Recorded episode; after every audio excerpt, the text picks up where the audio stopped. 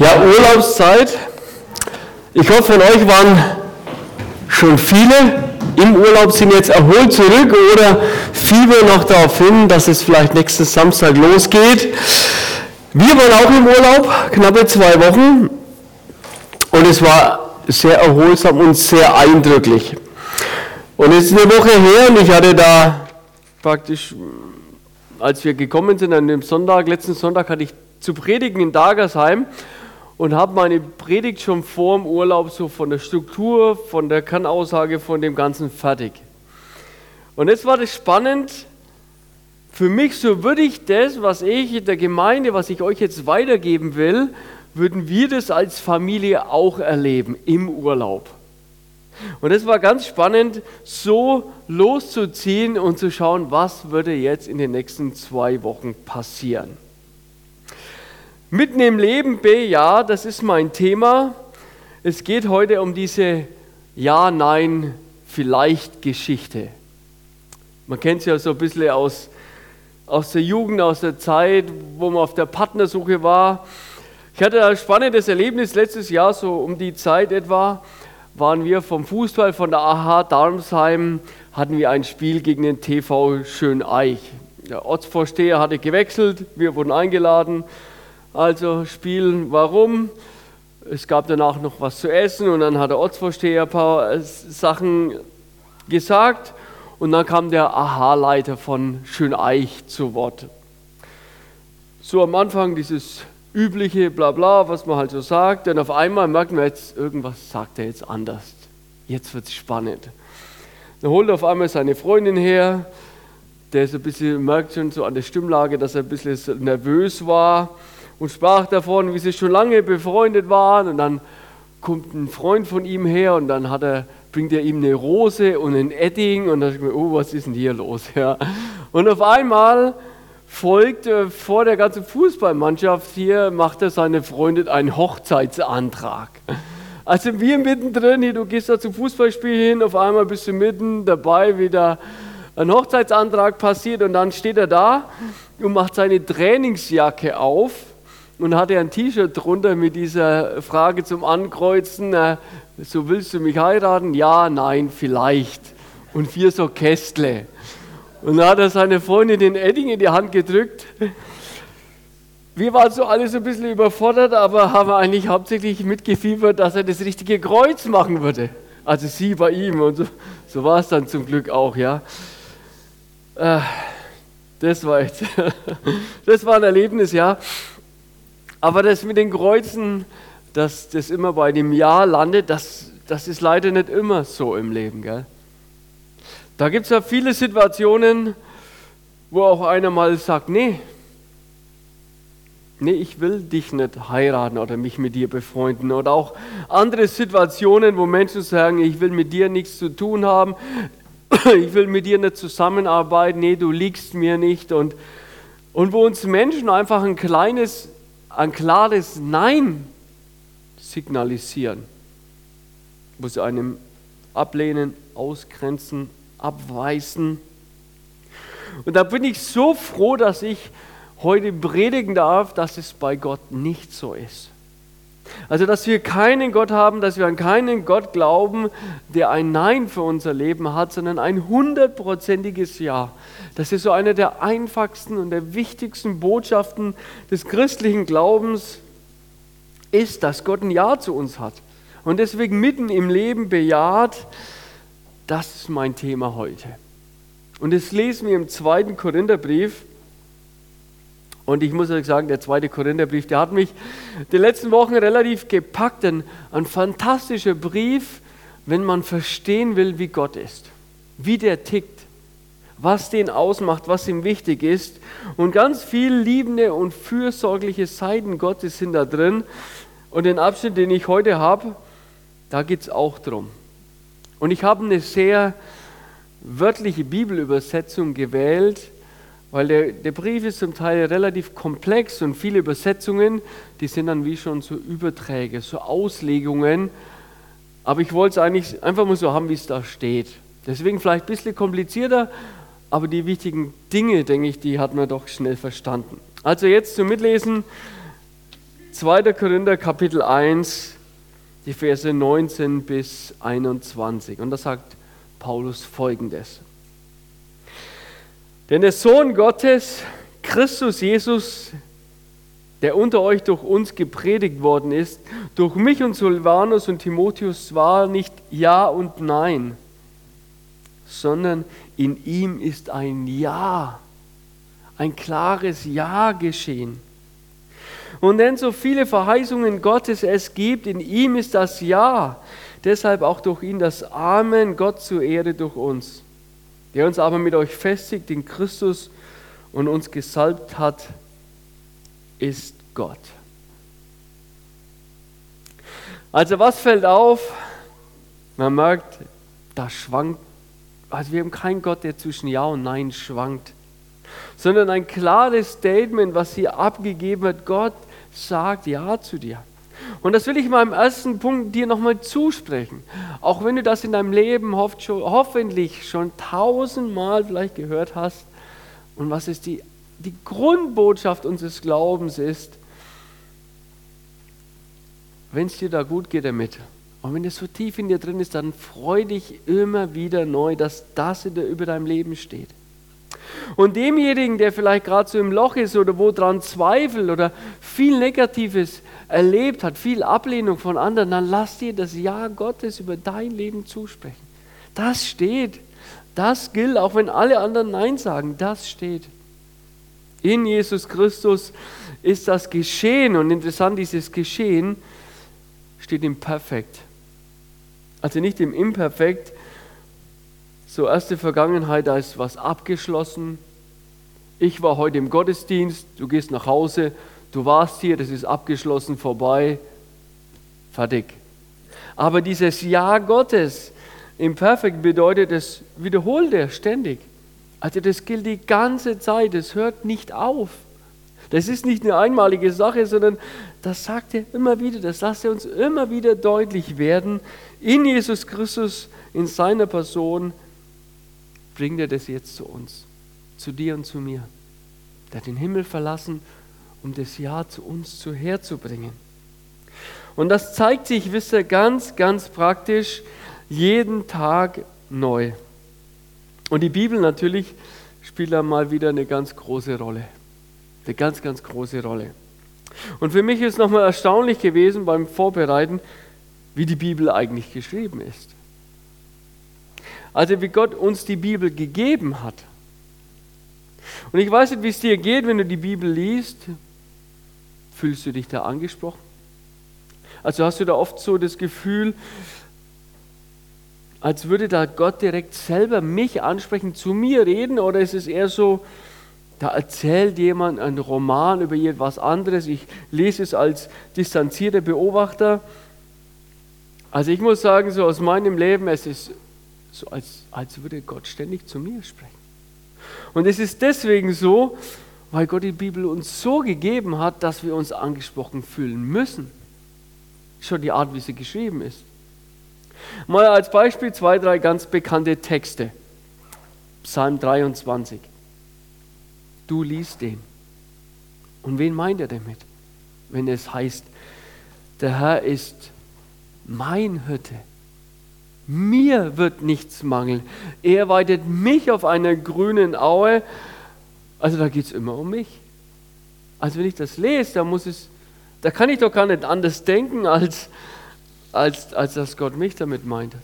Oder, oder wenn du liest Matthäus 6, da sagt Jesus zu den Menschen damals in der Bergpredigt, 5000 Menschen vor 2000 Jahren, eine Sache, aber ich bin jetzt heute hier in Sindelfingen, ich sitze am 25. August hier um 11 Uhr 36 hier und lese diesen Text und ich weiß nicht, wie es dir geht, wenn es da heißt, wenn du betest, geh du an einen Ort, wo du allein bist und schließ die Tür hinter dir zu und bete in der Stille zu deinem Vater. Dann wird dich dein Vater, der alle Geheimnisse kennt, belohnen. Und dann sagt er noch, hey, euer Vater weiß, was ihr braucht, noch bevor ihr ihn darum bittet. Also da schreibt Jesus, spricht Dinge zu uns, wo ich sage, das, das kann ich wörtlich nehmen. Also das gilt direkt mir, du, der spricht von du und dann von ihr und in dem ihr bin ich mit drin. Und so geht es die ganze Zeit weiter, wenn er sagt, ihr seid das Salz der Erde, ihr seid das Licht der Welt. Also wir lesen die Bibel und an den verschiedensten Stellen macht uns Gott, macht uns Jesus Christus deutlich, hey, du bist gemeint. Und weil ich dich haben will und weil ich mein Ja über dich gesprochen habe, will ich dir das immer wieder neu deutlich machen. Und deswegen die Art, wie ich die Bibel geschrieben habe, ist so, dass es dich meint. Ich will dir mein Ja ständig neu zusprechen. Das war mein erster Punkt. Also lass dir das Ja Gottes immer wieder neu zusprechen. Aber das ist nur der erste Schritt. Denn schon die Erfahrung, die Menschen gemacht haben, ist die, äh, was nützt es, was Menschen sagen, wenn es aber keine hält. Es gibt ja viele Sprichwörter, die einfach nur Erfahrungen aufgeschrieben haben. Also das waren keine großen Dichtungen, sondern das sind Erfahrungswerte, die Menschen gemacht haben, Erlebnisse, wo ein bisschen Frust dazwischen rauskommt. Tja. Also Menschen können Versprechen aber oft nicht halten. Es könnte natürlich einer sagen, ja, warum ist es bei Gott anders?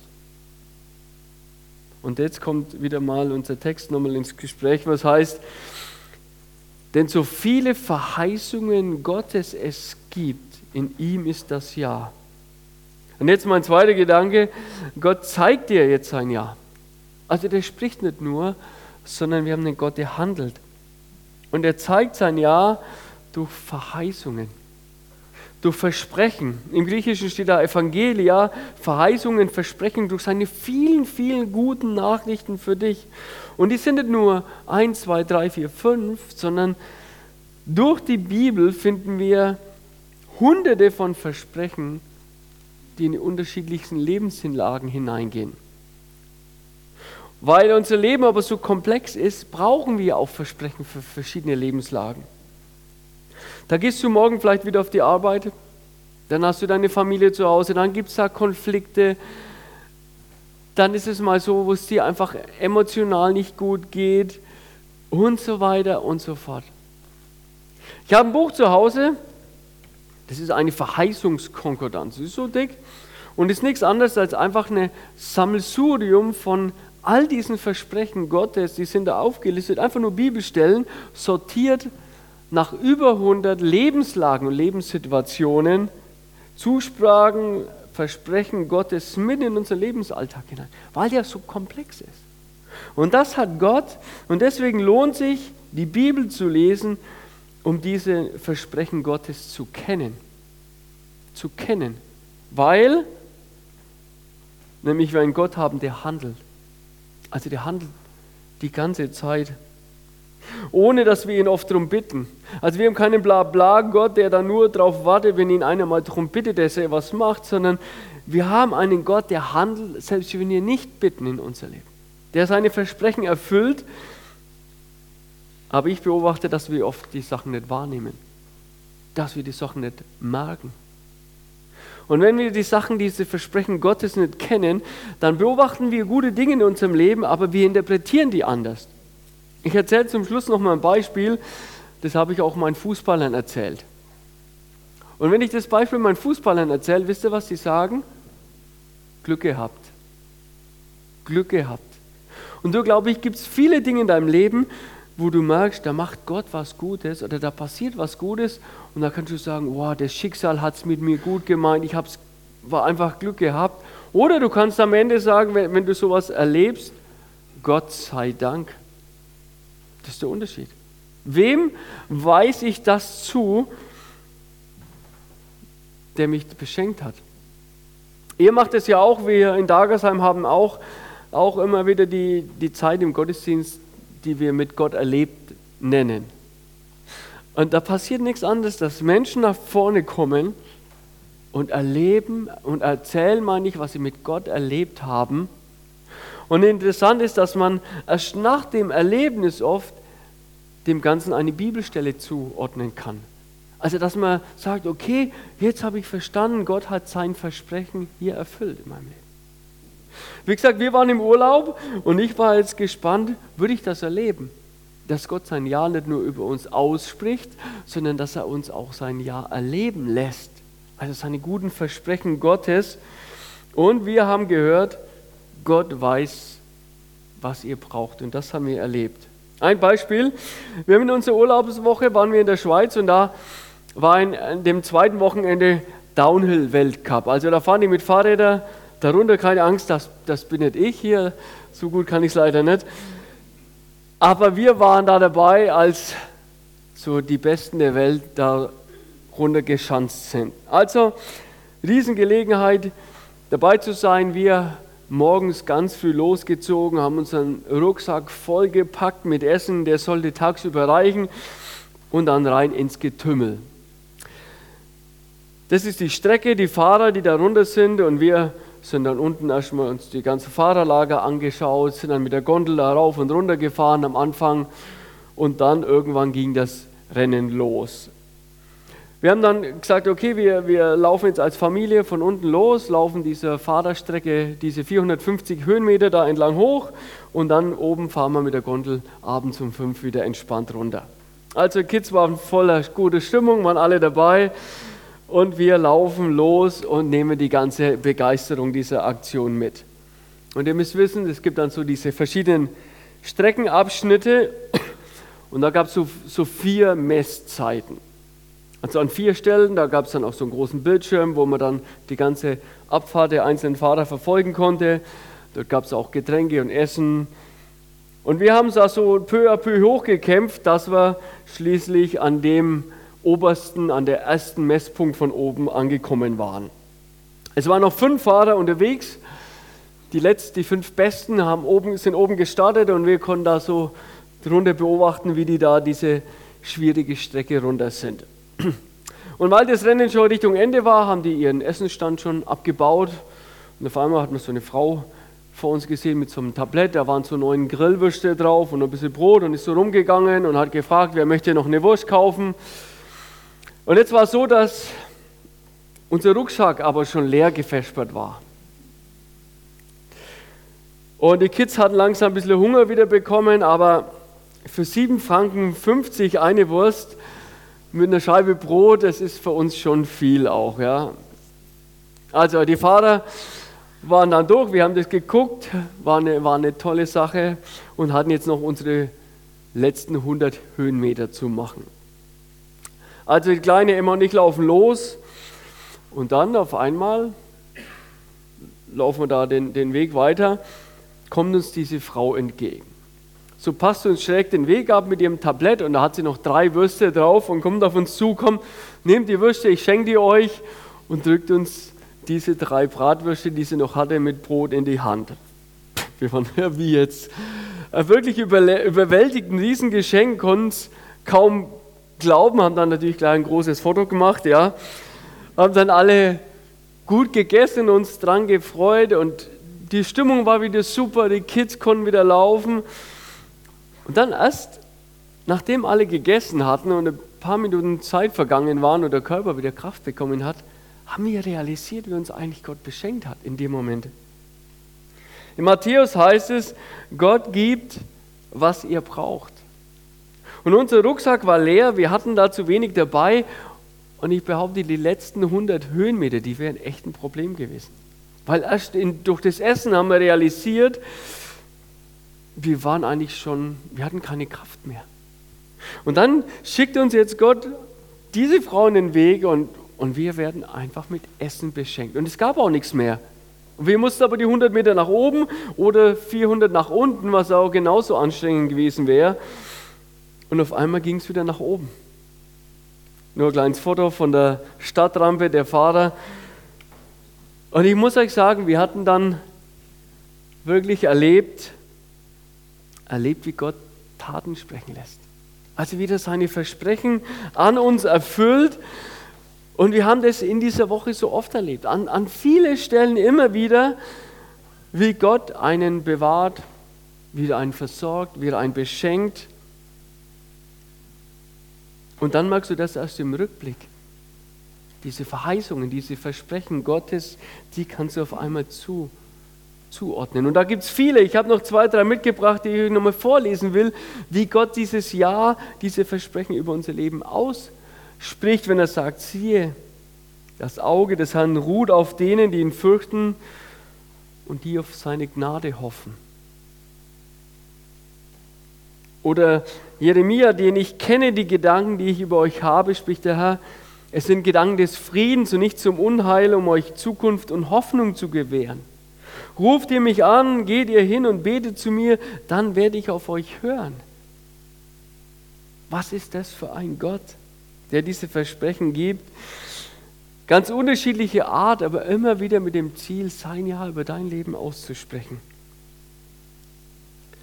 Und je mehr du ihn kennst, je mehr wirst du wahrnehmen, dass das Leben nicht voller Glück ist, sondern dass es sein Ja ist und dass du dann sagen kannst, Gott sei Dank. Oder ich behaupte, wer die Versprechen Gottes kennt, der nagelt ihn auch darauf fest. Der bittet auch Gott darum, Gott, jetzt erfüll die in meinem Leben. Erfüll die. Und das dritte jetzt, mein dritter Gedanke, er will das tun mit einem Ziel. Nämlich wozu das Ganze? Einerseits um dich zu beschenken, aber vor allem um dich zu festigen. Er sagt hier in dem Text nochmal im letzten Abschnitt, der uns aber mit euch festigt in Christus Jesus, unserem Herrn. Also der will uns festmachen. Das Wirken Gottes ist auch wieder so ein andauerndes und dieses Festmachen ist was, was eigentlich auch Gott ständig in unserem Leben machen will. Wir sind ja auch so vergesslich, gell? Also die Dinge kann man sich aufschreiben, die Gebetserhörungen, die Erlebnisse, aber wir vergessen die auch wieder und deswegen ist Gott ständig darum bemüht, uns neue zu schenken, damit wir fest werden im Glauben. Mal beschenkt er uns, mal tröstet er uns im Leid, nimmt es nicht weg, mal macht er uns gesund aber immer mit dem Ziel, dass wir in Jesus fest werden. Dass wir nicht daran zweifeln, sondern dass wir aus diesem Ja heraus leben. Und das Festwerden, dabei dachte ich ans Betonieren.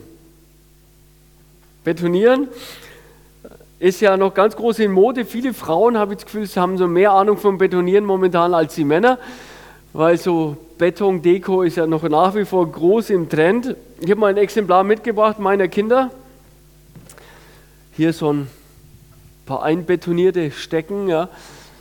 Und betonieren geht eigentlich ganz einfach. Man nimmt drei Schaufeln Sand, eine Schaufel Zement, rührt es an mit Wasser und dann ist es so eine flüssige Geschichte und gießt es so rein, zum Beispiel in so einen Behälter.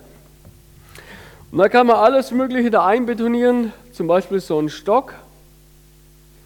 Und was passiert am Anfang mit dem Beton, mit dem Stock? Nichts, ne? der ist da ganz locker drin.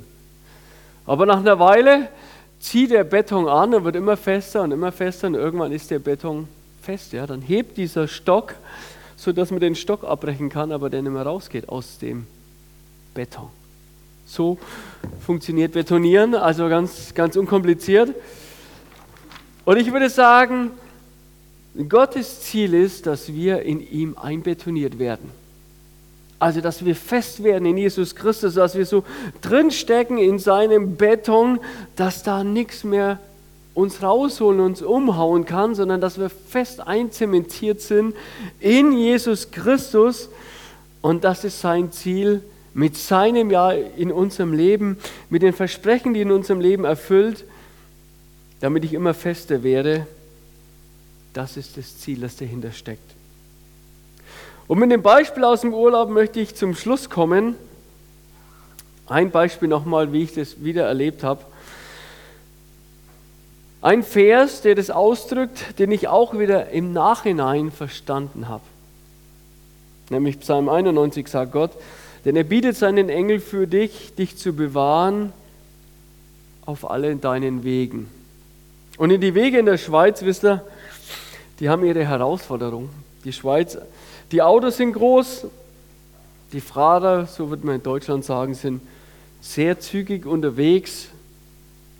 Also es gilt so eher das Gesetz des Schnelleren, da so eine Straße zu überqueren. Ist gar nicht so einfach, ja, die halten da nicht so leicht. Und mit den Wanderwegen ist es ähnlich. Ich weiß nicht, wer schon mal in der Schweiz wandern war.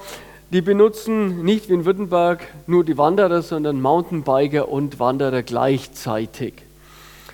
Am ersten Tag, also wir mit meinen Kids aus, waren wir unterwegs, wollten wir so einen Wanderweg ein bisschen hochfahren und schieben den so, so der war so eineinhalb Meter breit etwa. Auf einmal kommen da oben ein paar Mountainbiker runtergeschossen.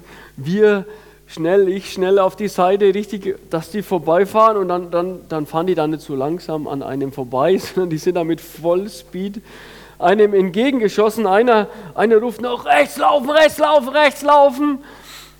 So ein bisschen war die Atmosphäre, ja.